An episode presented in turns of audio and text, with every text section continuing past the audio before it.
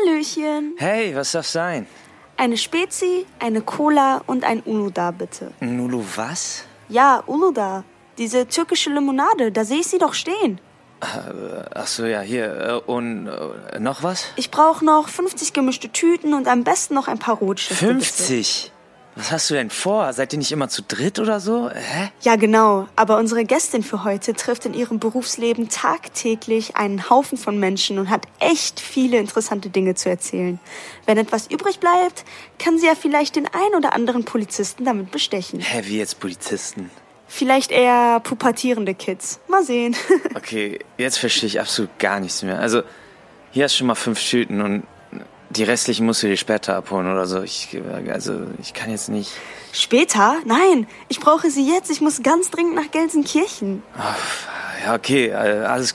Ich versuch's, ich, ich versuch's.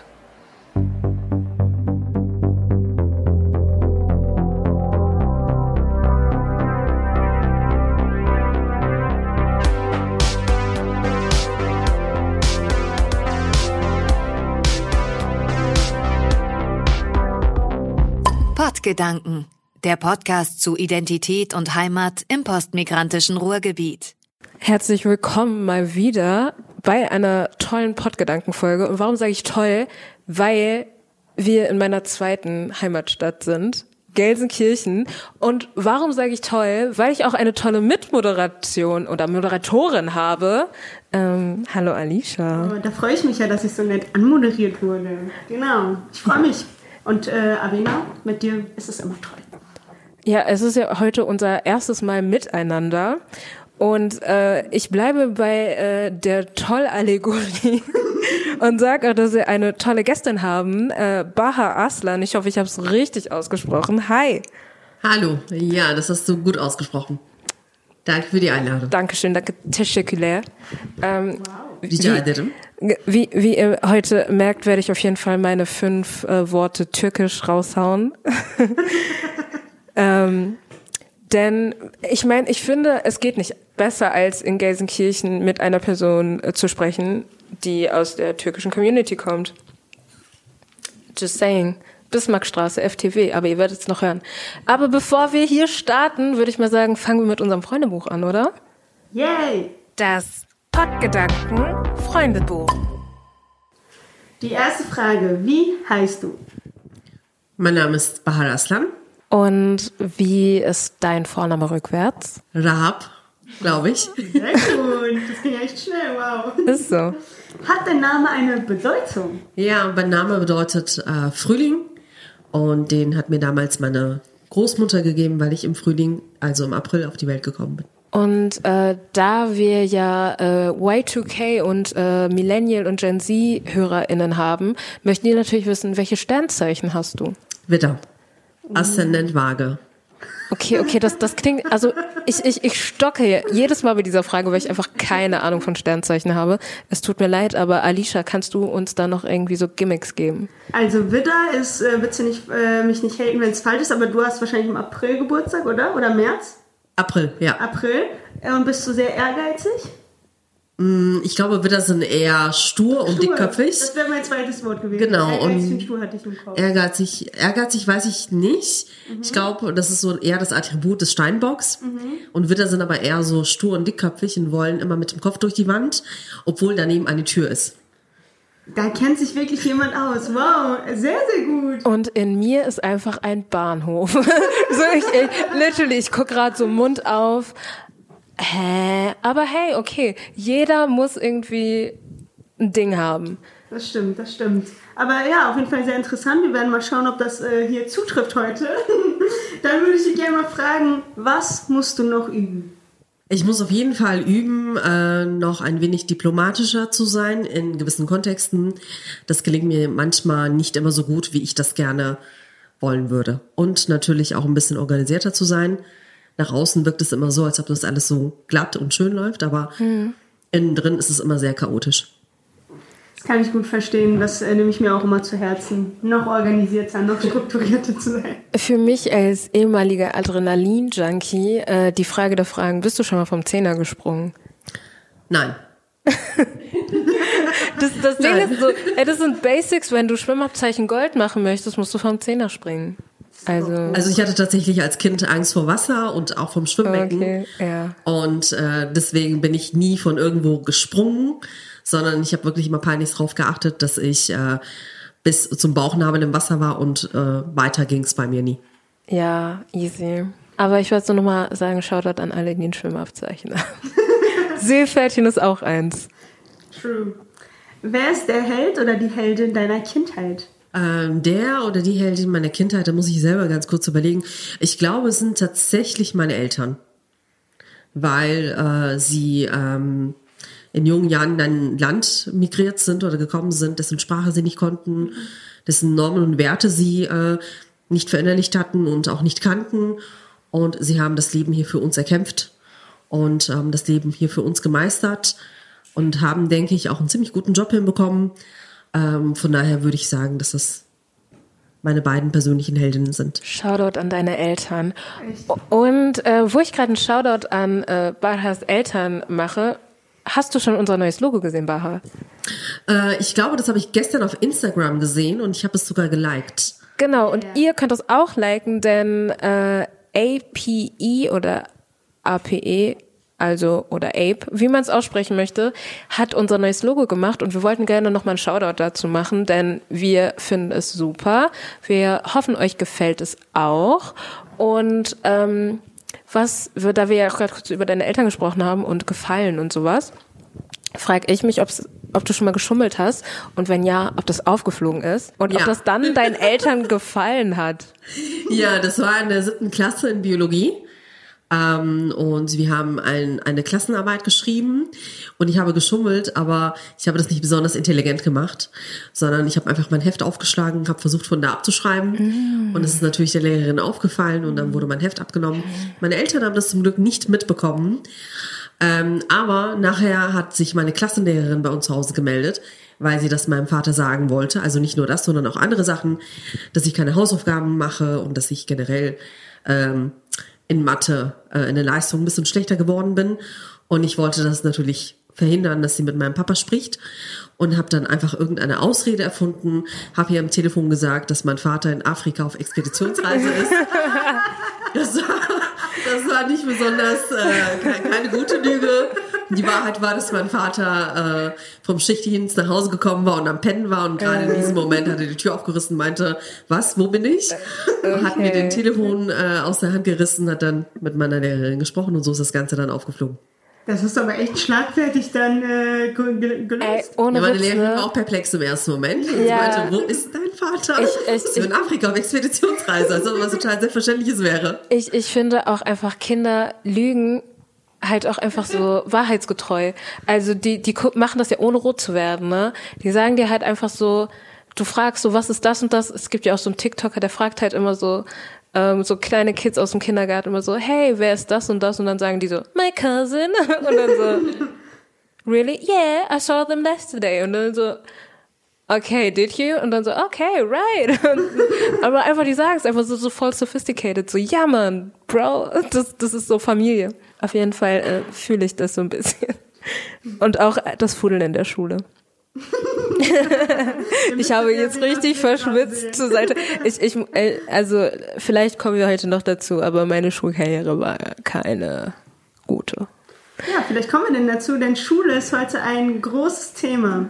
Denn, möchtest du mal erzählen, was du so machst? Also ich bin Lehrerin in Gelsenkirchen an einer Hauptschule und unterrichte dort die Fächer Englisch und ja, eigentlich so alles andere auch noch mit. Äh, Kunst, Bio, Erdkunde, also all das, was man als Klassenlehrerin auch noch mit nebenbei unterrichten muss. Und habe aktuell eine Klasse, eine sechste Klasse, deren Klassenlehrerin ich bin. Also, weil wir müssen ja halt sagen, ja, wir reden heute über auch Gelsenkirchen und ähm, weder Baha noch ich sind halt in Gelsenkirchen geboren. Wir sind ja zugezogen, das heißt, wir sind freiwillig in die ärmste Stadt Deutschlands gegangen. Ähm, wie hast du dich eigentlich dazu, also ich, weil ich kenne mich im Lehrgangs, also im Lehramts Genre nicht so aus. Ich weiß halt, manche werden so zugeteilt, aber hast du dir dann das jetzt ausgesucht und hast gesagt so, ja, Nein. Gel nein? Nein, Okay. nein. Ich bin Kölnerin, ich bin in Köln geboren und aufgewachsen. Ich habe mein ganzes Leben in Köln verbracht. Und eigentlich war auch der Plan, dass ich im Rheinland bleibe und irgendwo da in der Schule gehe. Und wenn man mit dem Referendariat fertig ist, ähm, registriert, registriert man sich in so ein Online-System, was von der, vom Bildungsministerium bereitgestellt ist. Und wenn man da seine Präferenzen angibt, bekommt man automatisch ähm, Stellenangaben zugeschickt, wo man sich drauf bewerben kann. Und ich glaube, dass ich Münster und äh, Gelsenkirchen tatsächlich an äh, der 15. oder 16. Stelle aufgelistet hatte und Köln, Bonn, Düsseldorf und so weiter an den Stellen 1, 2, 3, 4.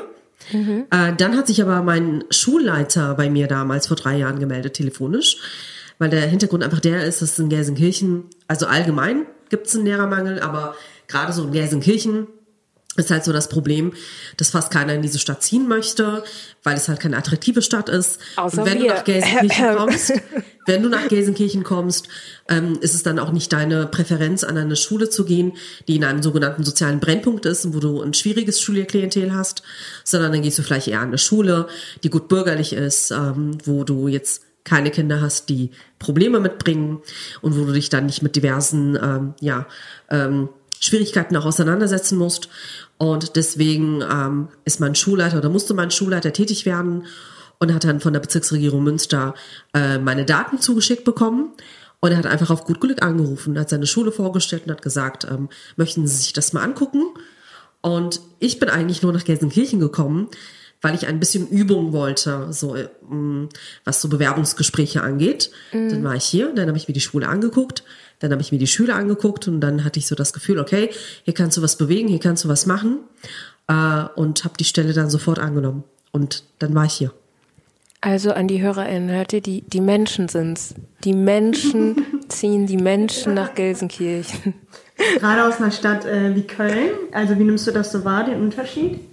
Ich war natürlich erstmal ein wenig geschockt, als ich hier war.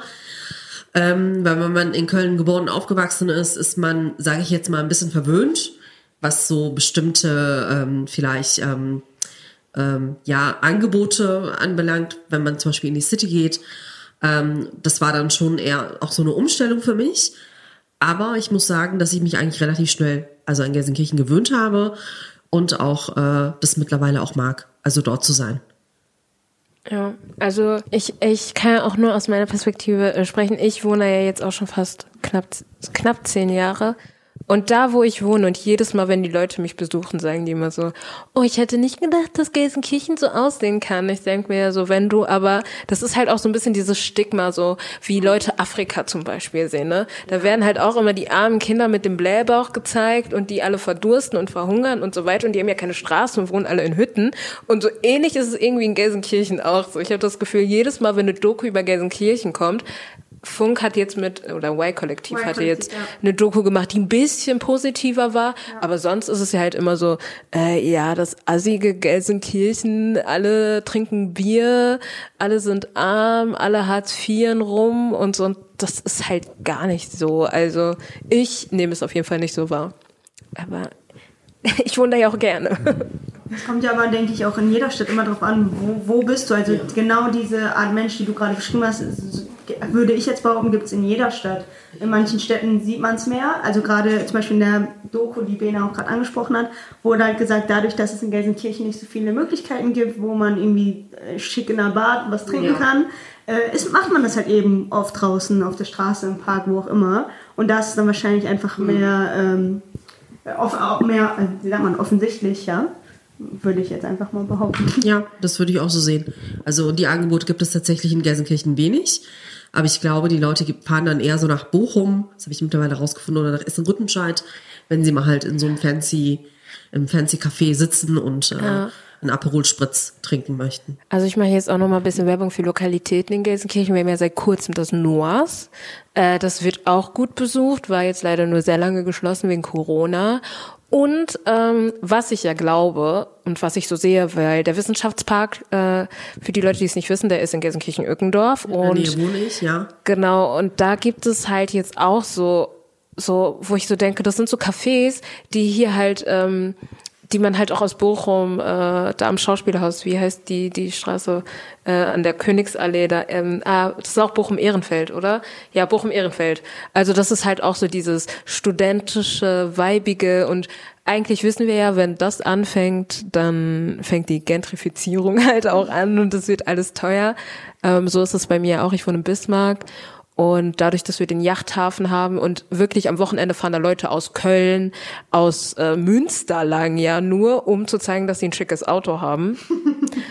ähm, oh sind die Mietpreise da halt auch schon voll angestiegen, weil die halt wissen so, okay, hier ist dieser Yachthafen, da ist eine neue Siedlung aufgezogen worden und deswegen wird es halt auch teurer.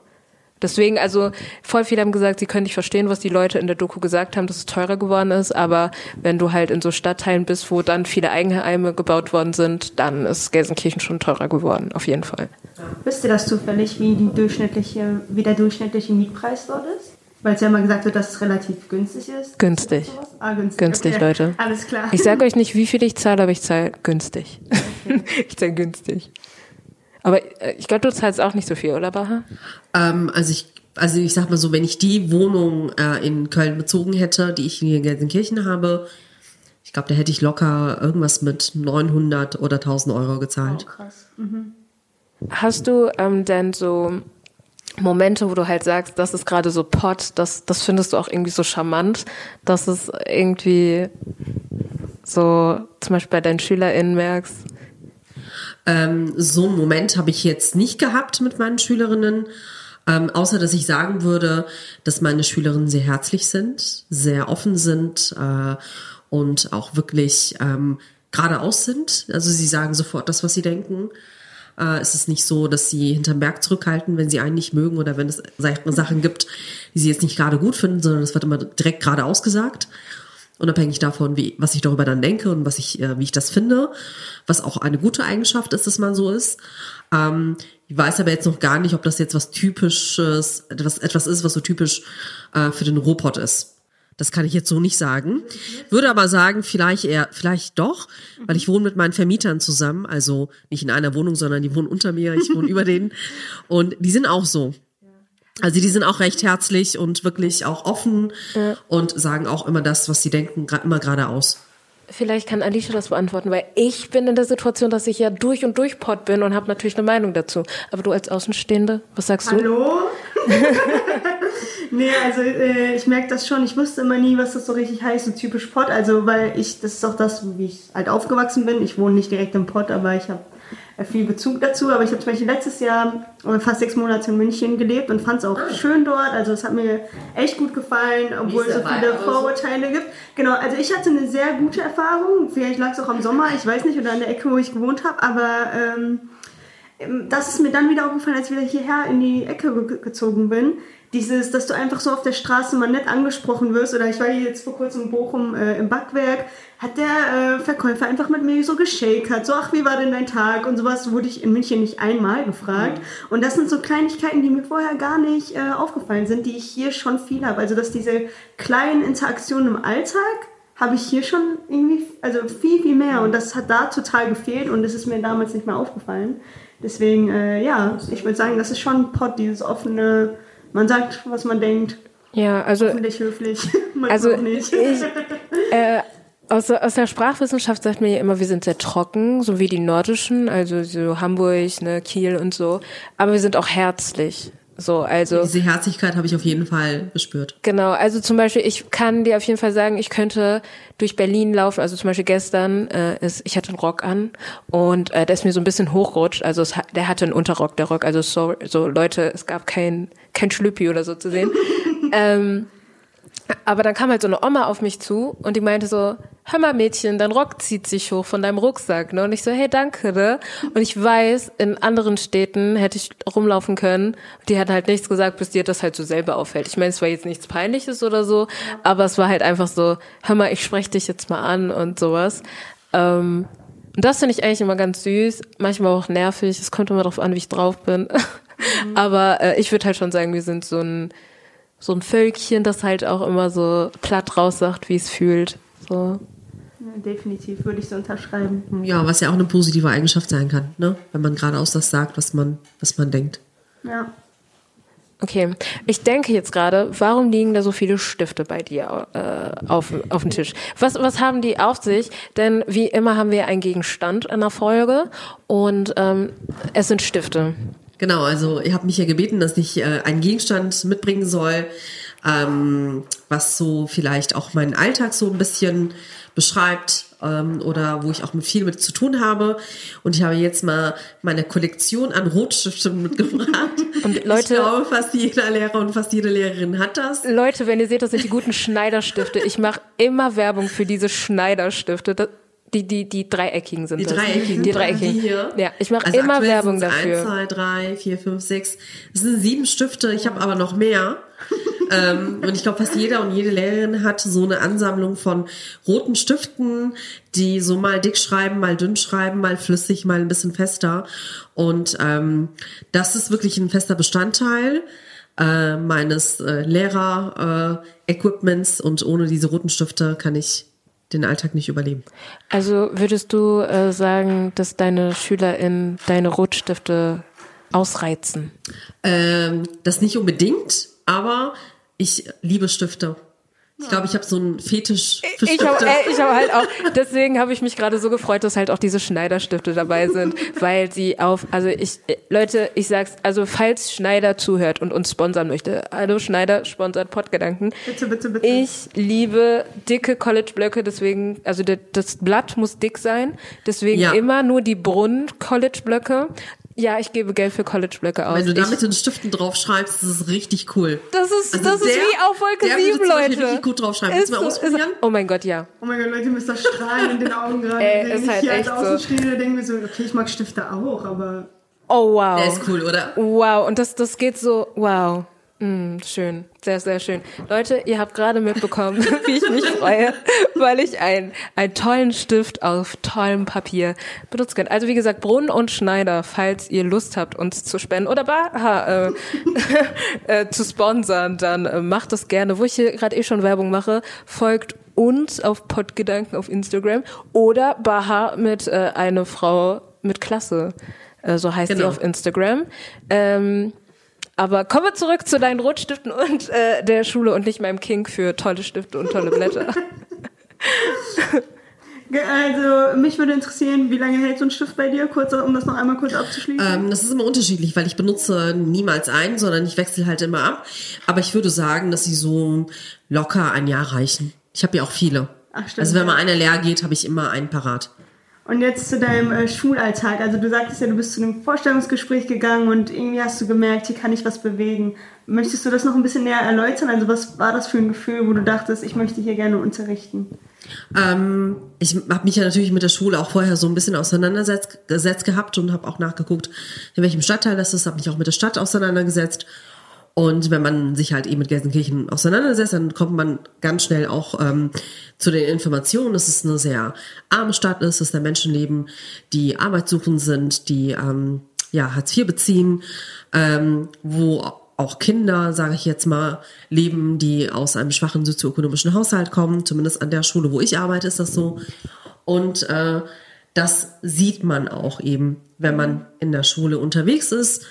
Ähm, oder man merkt das halt, wenn man halt mit den Kindern spricht.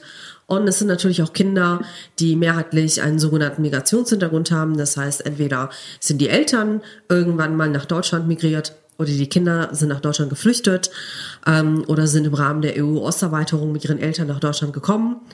Ähm, aus den unterschiedlichsten Gründen sind die Kinder hier und ähm, ja, versuchen hier in Gelsenkirchen ihr Leben zu meistern. Und äh, das, was diese Kinder halt eben auch gemeinsam haben, ist, dass sie halt eben an dieser Hauptschule sind dass sie aus bildungsfernen Haushalten kommen, dass sie aus Haushalten kommen, die sozioökonomisch äh, schwach aufgestellt sind, wo el die Eltern keine Akademiker sind ähm, und äh, wo die Eltern vielleicht auch sich jetzt nicht unbedingt mit dem deutschen Bildungssystem auskennen und auch Barrieren haben beim Zugang zu Wissen, wie zum Beispiel Sprachbarrieren und ihren Kindern nicht immer so helfen können, wie sie das vielleicht gerne wollen würden. Und äh, wir können auch davon sprechen, dass diese Kinder bildungsbenachteiligt sind. Das ist halt eben auch so ein, ähm, ja, ein, ein äh, sage ich jetzt mal, ähm, äh, ein Faktor, wo ich damals dann für mich gesagt habe, ähm, an diese Schule würde ich gerne hingehen oder hinwollen, weil ich schon damals die Auffassung vertrat, dass äh, gerade solche Lehrer, äh, dass gerade solche Schulen in sozialen Brennpunkten gute Lehrer brauchen, damit ja. sie halt eben auch äh, den Kindern die Möglichkeit geben können, einen Bildungsaufstieg zu vollziehen. Ein Bildungsaufstieg muss jetzt nicht unbedingt heißen, dass sie an die Uni sollen. Natürlich würde ich mich freuen, wenn das die Kinder schaffen, aber es reicht auch, wenn sie eine gute und solide Ausbildung hinbekommen. Ja, ich, ich, ich dachte jetzt gerade so, so eine Lehrerin hätte ich mir so gerne gewünscht. Ja, aber ehrlich, also ich finde auch Lehrer sollten das, also klar ist vielleicht auch manchmal viel verlangt, aber so mit Herzblut und nicht einfach, weil man es gerade studieren konnte oder weil man nicht wusste, was man studiert, sondern gerade, was du gerade gesagt hast, hätte ich mir auch gewünscht, dass viele Lehrer diese Ansicht gehabt hätten. Also ich, ich äh, habe ja das Privileg, mit LehrerInnen äh, in Seminaren sitzen zu dürfen und ich habe oftmals das Gefühl, dass es der einfachste Weg ist, ähm, dass die Verbeamtung halt auch ein ganz großes Ding ist, was halt zieht. Ähm, und also ich kann jetzt nur für die RUB sprechen, weil die RUB macht auch nur Gesamtschule Gymnasium. Ähm, ich weiß, die Uni Duisburg-Essen macht zum Beispiel auch nochmal Hauptschule, Realschule und so, so nochmal gestaffelt.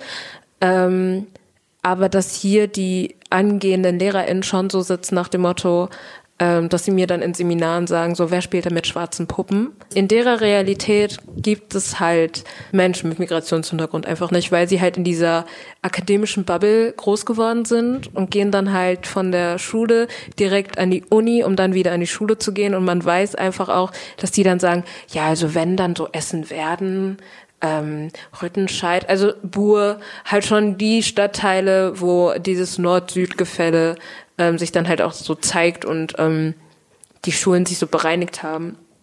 Aber äh, nochmal eine Frage, was ich halt immer so merke, in Nordrhein-Westfalen ist es ja irgendwann so geworden, dass äh, die äh, Kinder nicht mehr in den Einzugsgebieten zur Schule mussten, also zur Grundschule, sondern einfach dann zu einer Schule, die halt sehr begehrt ist zum Beispiel.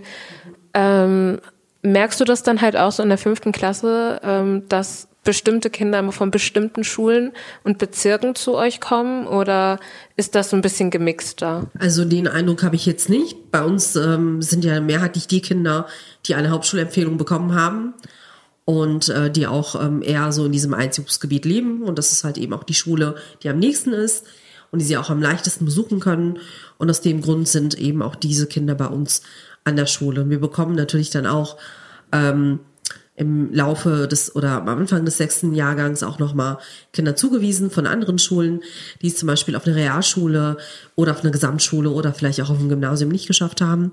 Die landen dann auch direkt bei uns.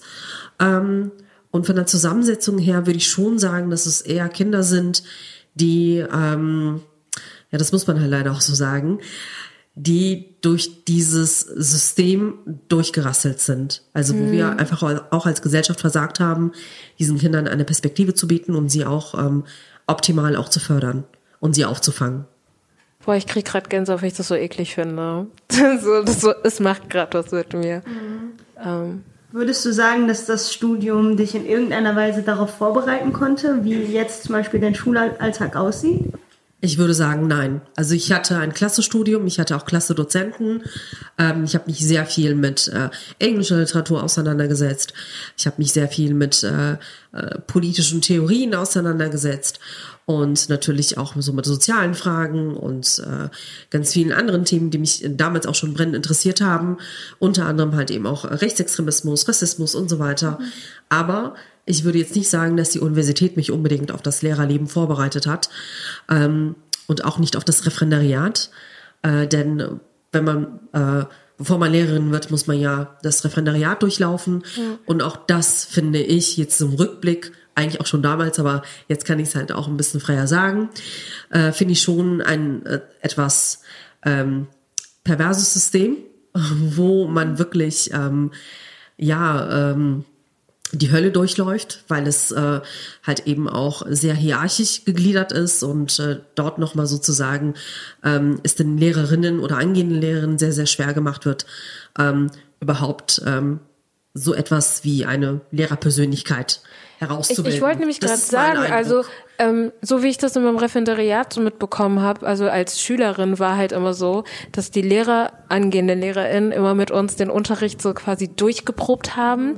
Das wird dann so nachgespielt und so wie sie dann quasi eigen, ja, eigentlich gezeigt unterrichten war halt gar nicht so und sie halt auch gar nicht so persönlich waren, wie sie es eigentlich immer waren. Und dann gab's halt immer zum Schluss diese Bonbons, so hey, und ihr habt das toll gemacht und danke, danke, danke, danke. Ähm, aber dann habe ich mich halt immer gefragt, so, Es sind Theaterstücke, das hat für Ja. mich mit authentischem Unterrichten nichts zu tun oder Ja. wenig zu tun, sondern da wird etwas einstudiert, da werden halt noch, da wird halt nochmal die didaktische, methodische Methodenkiste herausgekrempelt und dann wird halt in 45 oder 60 Minuten eben gezeigt, was man so drauf hat.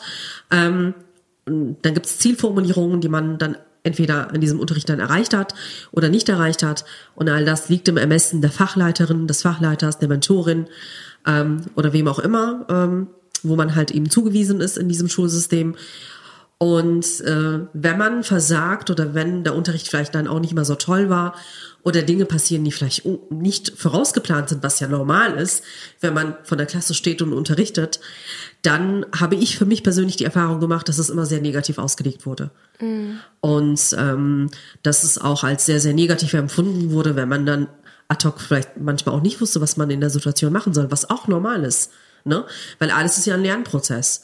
Ähm, und das sind so die Dinge, die ich unter anderem auch sehr, sehr äh, im Referendariat bereits auch selbst kritisiert habe und womit ich persönlich auch nicht wirklich klargekommen bin. Und eine andere Sache, mit der ich auch überhaupt nicht klargekommen bin, war, dass dieses System nach außen hin geschlossen ist.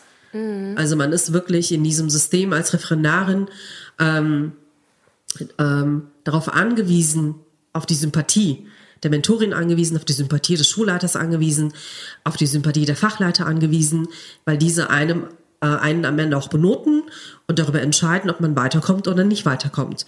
Und ähm, wenn man diese Sympathie nicht hat oder wenn man vielleicht in den ersten Unterrichtsbesuchen nicht gut punkten kann, aus was für Gründen auch immer, dann ähm, bestimmt das den weiteren Verlauf des Referendariats.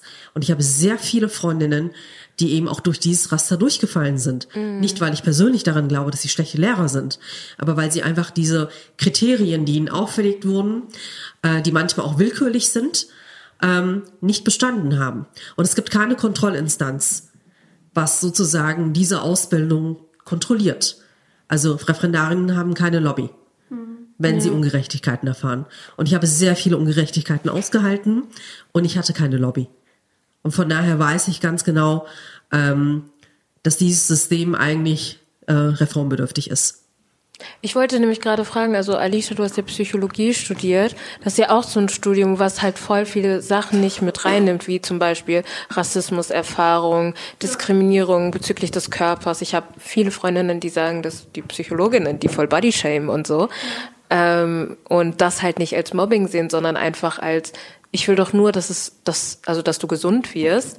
Und ähm, frag mich dann halt auch immer, wer, wer ist eigentlich die Instanz, die halt da sagt, so das ist die Norm und äh, ne, also das finde ich crazy. Finde ich auch total wichtig. Also zum Beispiel, ähm, ich habe auch, ich war in einem Gymnasium im Sauerland und ich war in meiner einzigen Stufe die einzige Türkin. Über mir gab es keine Türkin und unter mir vielleicht äh, eine.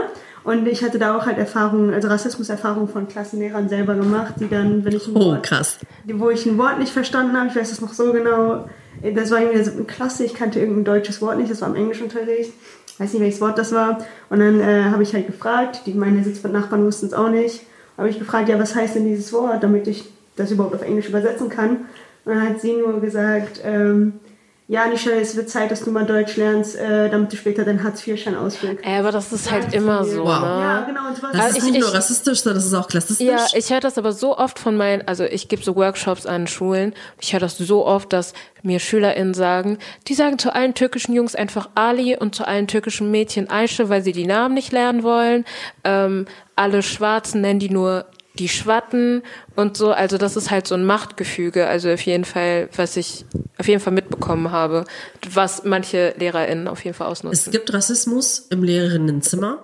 Es gibt auch Studien dazu. Also eine Studie ist äh, die von Karim Feridoni. Rassismus im Lehrerinnenzimmer. Shoutout an die Ruhr-Universität Bochum. Äh, wo er wirklich auch ähm, dargelegt hat, äh, wie diese Mechanismen funktionieren. Und natürlich gibt, erfahren auch Schülerinnen Rassismus. Ich glaube, Aylin Karabulut hatte auch äh, eine Dissertation. War das ihre Dissertation? Nee, ich glaube, das war ihre Masterarbeit, die sie als Buch veröffentlicht hatte. Äh, Diskriminierungserfahrungen von Schülerinnen. Und darin äh, geht sie natürlich dann auch der Frage nach, ob Schülerinnen überhaupt in der Schule, im Schulsystem von Lehrerinnen Rassismus erfahren. Und die Antwort ist ja, das gibt es. Also es gibt Rassismus im Lehrerinnenzimmer, auch wenn das nicht, auch wenn nicht gern darüber gesprochen wird. Ja. Und wenn halt eben sogenannte Rassismusprojekte aufgezogen werden oder Rassismus AG an Schulen gegründet werden, nimmt man immer die Schülerinnen in den Blick und das, was sich sozusagen unter den Schülerinnen abspielt. Aber ich fände, es wäre wichtiger, auch mal einen Blick in das Lehrerinnenzimmer zu werfen unter der Fragestellung, wie rassistisch ist eigentlich das Lehrerinnenzimmer? Shoutout und, an die Schule ohne Rassismus, aber mit Courage. Genau. Ist meine Schule übrigens auch gewesen. Okay. Und das wäre jetzt meine Frage nämlich gewesen. Dadurch, dass meine Schule, also wir hatten nicht so viele äh, Menschen mit Migrationshintergrund eben. Bei dir in der Schule sieht das ja anders aus. Da würde mich das interessieren, wenn du darüber sprechen möchtest, wie das denn bei euch im Lehrerzimmer ist. Also hast du das Gefühl, gerade an deiner Schule ist dafür einfach mehr Awareness so? Man weiß, dass man bestimmte Sachen einfach nicht mehr sagt? Oder also wie, wie ist das bei dir? Also wir sind ein sehr, sehr diverses Kollegium. Und wir sind auch eine sehr, wir haben auch eine sehr, sehr diverse Schülerschaft. Und ich würde jetzt einfach aus dem Stegreif sagen, dass wir, was diesen Punkt zumindest anbelangt, äh, natürlich nicht ganz frei von Rassismen sind, aber durchaus ein Kollegium haben, was eine Sensibilität für bestimmte Themen hat. Und äh, natürlich dann auch in diesem Kontext auch ähm, ja, ähm, professionell agieren kann. Und es ist ja gerade halt eben auch im Schulkontext sehr, sehr wichtig, ne? Mhm. dass man halt eben nicht nur diversitätssensibel ähm, an die Themen herangeht, sondern auch eine gewisse Professionalität mit sich bringt. Und äh, das ist nicht an allen Schulen so, aber ich würde sagen, ich bin jetzt drei Jahre dort, dass es an meiner Schule durchaus so ist. Und da bin ich auch wirklich froh drum. Ja, also wir sind ja auch fast schon am Ende und deswegen möchtest du so die, die letzte den letzten Frageblock so ein bisschen äh, Fokus. Wir haben jetzt gerade viel auch über Rassismus-kritisches Denken und auch Rassismus-Sensibilität äh, Sensibilität gesprochen. Oh mein Gott, Wortfindung. Ähm, du gibst, also du lehrst ja nicht nur an einer normalen Schule, sondern genau. du bist ja auch noch in Mülheim an einem anderen Ort zu Hause. Genau. Möchtest du dazu noch etwas sagen? Genau, ich bin seit Anfang des Jahres Lehrbeauftragte an der Polizeihochschule in Mülheim an der Ruhr. Das ist zugeteilt dem Standort Duisburg. Und tatsächlich ähm, sind da auch nur Container, die in Mülheim an der Ruhr herumstehen. Das wird aber jetzt geschlossen. Das war so eine Außen, äh, Außenstelle. Und äh, in Duisburg wird ein neues Gebäude gebaut. Das ist jetzt fertiggestellt. Und aus dem Grund äh, bin ich nach den Sommerferien dann ähm, in Duisburg tatsächlich vor Ort und äh, bilde angehende Polizistinnen aus. Und das Fach, was ich lehre, ist interkulturelle Kompetenz. Das ist sehr breit gefasst. Das kann alles heißen, aber auch nichts. Mhm. Ähm, aber das, was ich mache, wenn man das so zusammenfassen würde, ist rassismuskritische Bildungsarbeit. Das bedeutet, ich bringe halt eben dieses rassismuskritische Wissen in die Institution hinein, in die Lehre äh, von Polizistinnen mit einem von angehenden Polizistinnen, in der Hoffnung, dass die später dann, wenn sie ihren Dienst ausüben oder auf Streife sind, ähm, eben auch dieses, ähm, ja, ähm, diese Professionskompetenz haben, um äh, diversitätssensibel agieren zu können. Ich finde das super interessant und habe mich gefragt, äh, ist das ein neuer Beruf? Also ist das was Neues oder gab es das schon immer in polizeilichen Institutionen? Ähm, das gab es schon immer. Ähm, soweit ich weiß, wurde aber ähm, das Fach interkulturelle Kompetenz nochmal ähm, überarbeitet, weil man halt eben auch die Notwendigkeit gesehen hat, da ähm, nochmal sozusagen Akzente zu setzen, Schwerpunkte zu setzen und von außen natürlich auch dieses Wissen hereinzuholen. Und das ist auch der Grund, warum ich dort arbeite. Ich bin sozusagen jemand, die von außen hereingebracht wird, damit ich mein Wissen in die Institution hineinbringe und das Ganze nochmal erweitere und auch, ähm, was die Perspektive angeht, da nochmal neue Facetten äh, mit hineinbringe. Und äh, ja, aber ich muss halt jetzt auch einfach mal sagen, ich, ich glaube, die Leute, die halt vorher da waren, waren nicht wirklich rassismuskritisch oder sensibel, weil die haben immer mit solchen Büchern gearbeitet. So redest du richtig mit Osteuropäern und dann war da halt. Ich tatsächlich. Ja, und, und, und dann, dann sieht man halt so einen Menschen, der schreit oder so auch wirklich richtig stereotypisch. Da wird auch noch das K-Wort reproduziert, das N-Wort. Also Deswegen, ich glaube, die Leute, die daran gearbeitet haben, haben eher mehr Stereotypen produziert, als die ähm, zu verhindern, also dieses stereotypische Denken. Das gab es natürlich äh, in der Vergangenheit, aber das, was ich jetzt halt eben so wahrnehme, auch durch meinen Fachbereichsleiter, mit dem ich sehr eng zusammenarbeite, ist, dass wirklich jetzt drauf geguckt wird, dass man ähm, nicht nur sensibel gerade in diesen Bereichen agiert, sondern dass man wirklich auch versucht, ähm, Wissen zu generieren, was den eingehenden Polizistinnen auch weiterhilft. Also da werden unter anderem auch Texten von Naika Furutan gearbeitet. Ähm, da werden über Konzepte wie die postmigrantische Gesellschaft gesprochen und so weiter und so fort. Ne? Und das sind ja halt eben auch alles so Themen, die man jetzt, wenn man sich jetzt nicht unbedingt mit diesen ähm, mit diesem Bereich oder mit dieser Thematik auseinandersetzt, auch nicht mitbekommen würde. Und daher finde ich es auch schon wichtig, dass dieses Wissen auch Eingang findet in die Institutionen der Polizeihochschule. Ich finde es einfach gut, dass die Polizei dich dafür bezahlt. Wir brauchen mehr Leute, die einfach von der Polizei dafür bezahlt werden. Super wichtige Arbeit, die du machst. Ist halt, also erstmal das auch, aber trotzdem, die Polizei schuldet dir das Geld. Ist halt einfach so. Sie schuldet mir auch das Geld und dir auch und unserer Redaktionschefin heute Sherin auch. Wir haben eigentlich alle Geld von der Polizei verdient, weil wir leiden. Auf verschiedene Arten und Weisen. Ja, aber bezüglich äh, dem, was du in der Schule erlebt hast, da wollte ich noch was sagen. Also das gibt es auf jeden Fall in den Schulen. Und ihr habt ja gerade auch Schule ohne Rassismus, Schule mit Courage angesprochen. Mhm. Viele Schulen haben das, aber ich finde, also ohne jetzt wirklich auch äh, diejenige, die das initiiert hat, irgendwie schlecht reden zu wollen oder das Projekt schlecht reden zu wollen. Aber ich finde, so ein Aufdruck oder so ein Plakat an der Schule bedeutet nicht unbedingt, dass diese Schule auch rassismuskritisch ist. Ja. Weil ähm, um wirklich äh, rassismuskritisch zu sein und auch diversitätssensibel agieren zu können und um auch so diese, diese Sensibilität im Kollegium zu haben, muss man fortwährend auch immer wieder an seinen eigenen Einstellungen arbeiten und sich immer wieder reflektieren.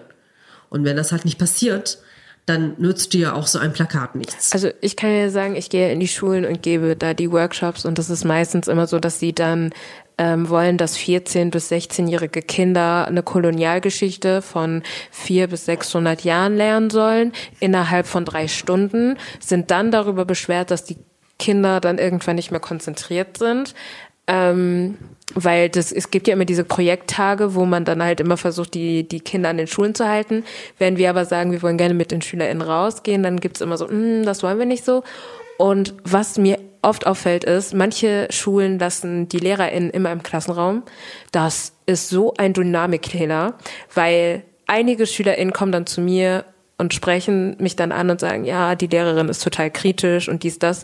Und ich hatte jetzt eine Schule, äh, wo die Lehrerin vor der Schülerin gesagt hat, ja, sie denkt auch immer, sie ist so rebellisch, weil sie isst kein Fleisch und so weiter. Und die anderen, die sind ja normal. Und ich denke mir so, du stehst vor der Schülerin und bewertest sie gerade und das ist kein wirklich äh, wertschätzender Umgang. Äh, gar nicht. Und, und aber auf der anderen Seite war das halt so, als die SchülerInnen dann über die Lehrerin so ein bisschen hergezogen haben, war so, nee, bitte lass Frau XY jetzt hier in Ruhe. Wo ich mir so dachte, die hat basically vor drei Minuten über eine Schülerin abgeledert.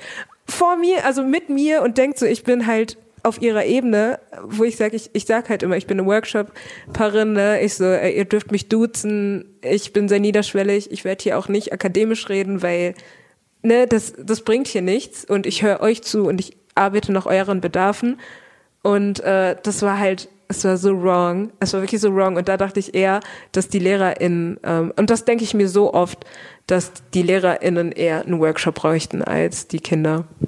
Wird das denn angeboten? Also, äh, also wir, wir sprechen das immer wieder an und die LehrerInnen sind dann immer so, ja, wir sind ja bemüht und dann kommt immer die Gelder. Es sind ja keine Gelder da. es, es fehlen halt immer, immer Gelder, Leute, für solche, solche Sachen. Ja, also auch äh, das Kollegium braucht immer mal wieder Fortbildungen, gerade in solchen ne, Themen.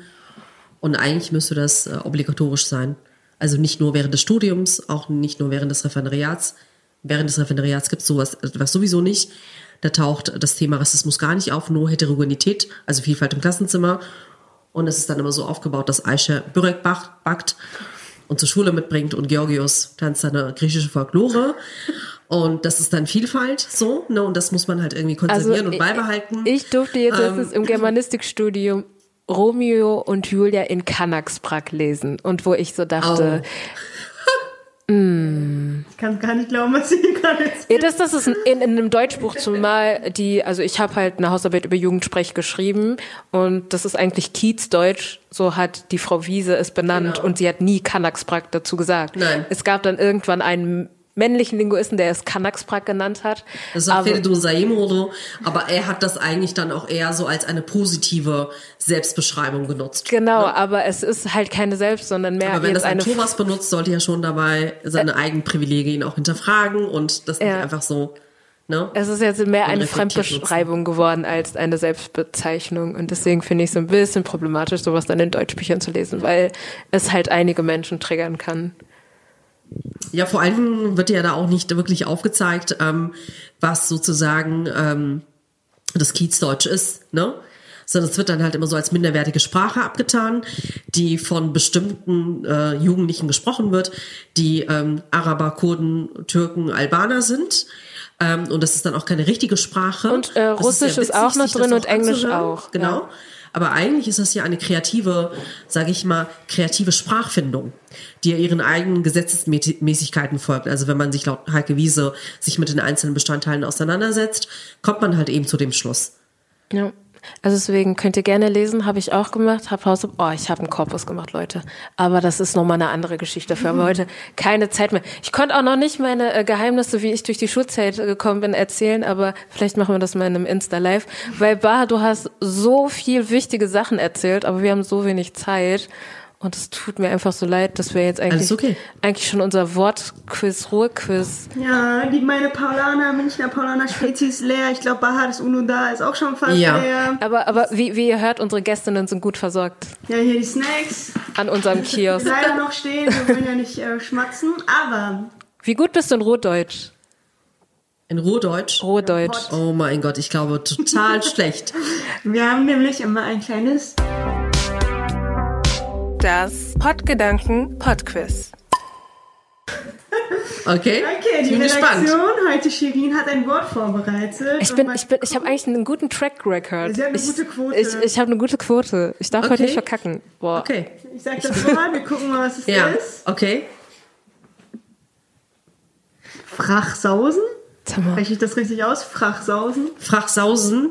Frachsausen. Ist das ein Getränk? Fracksausen? Ah, Fracksausen. Also es ist ein K, ein K. gehört. Frachsausen. Mhm. Ist es ein Getränk?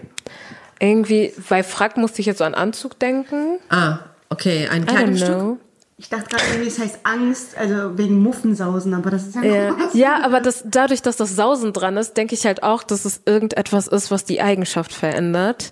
Also so, so, ein, so eine Mood. Also ich, äh, ich habe gar keine Ahnung, was das sein könnte. Ich bin wirklich grottenschlecht darin. Deine SchülerInnen sagen es also nie. So modern Nein. ist es wohl nicht. Das habe ich noch nie gehört.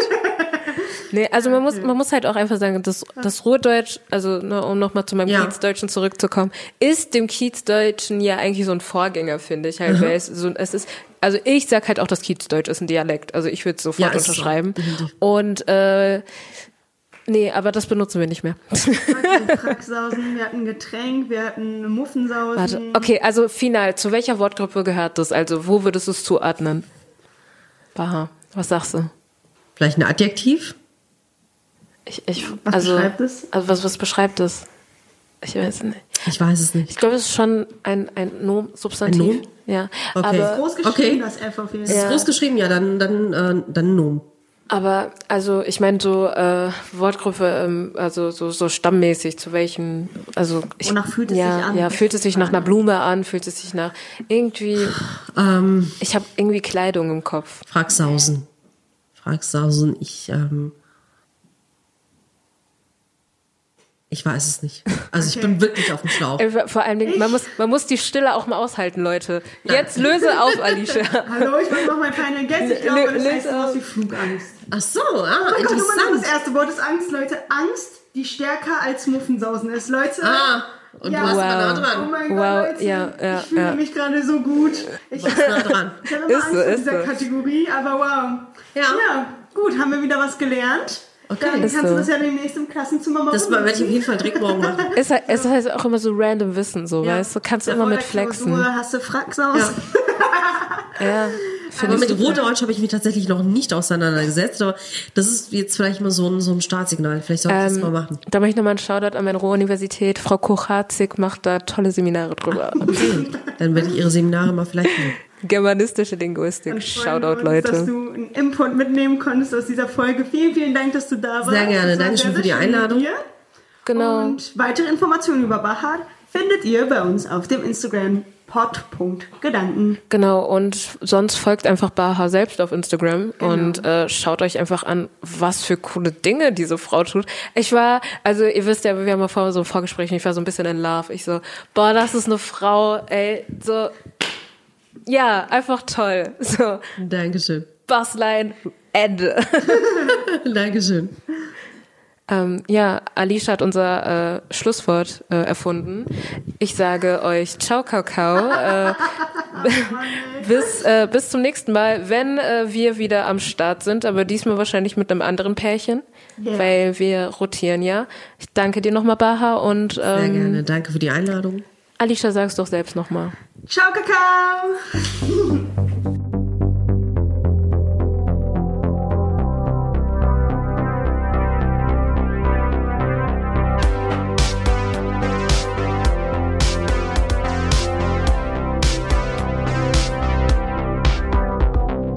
Pottgedanken, der Podcast zu Identität und Heimat im postmigrantischen Ruhrgebiet.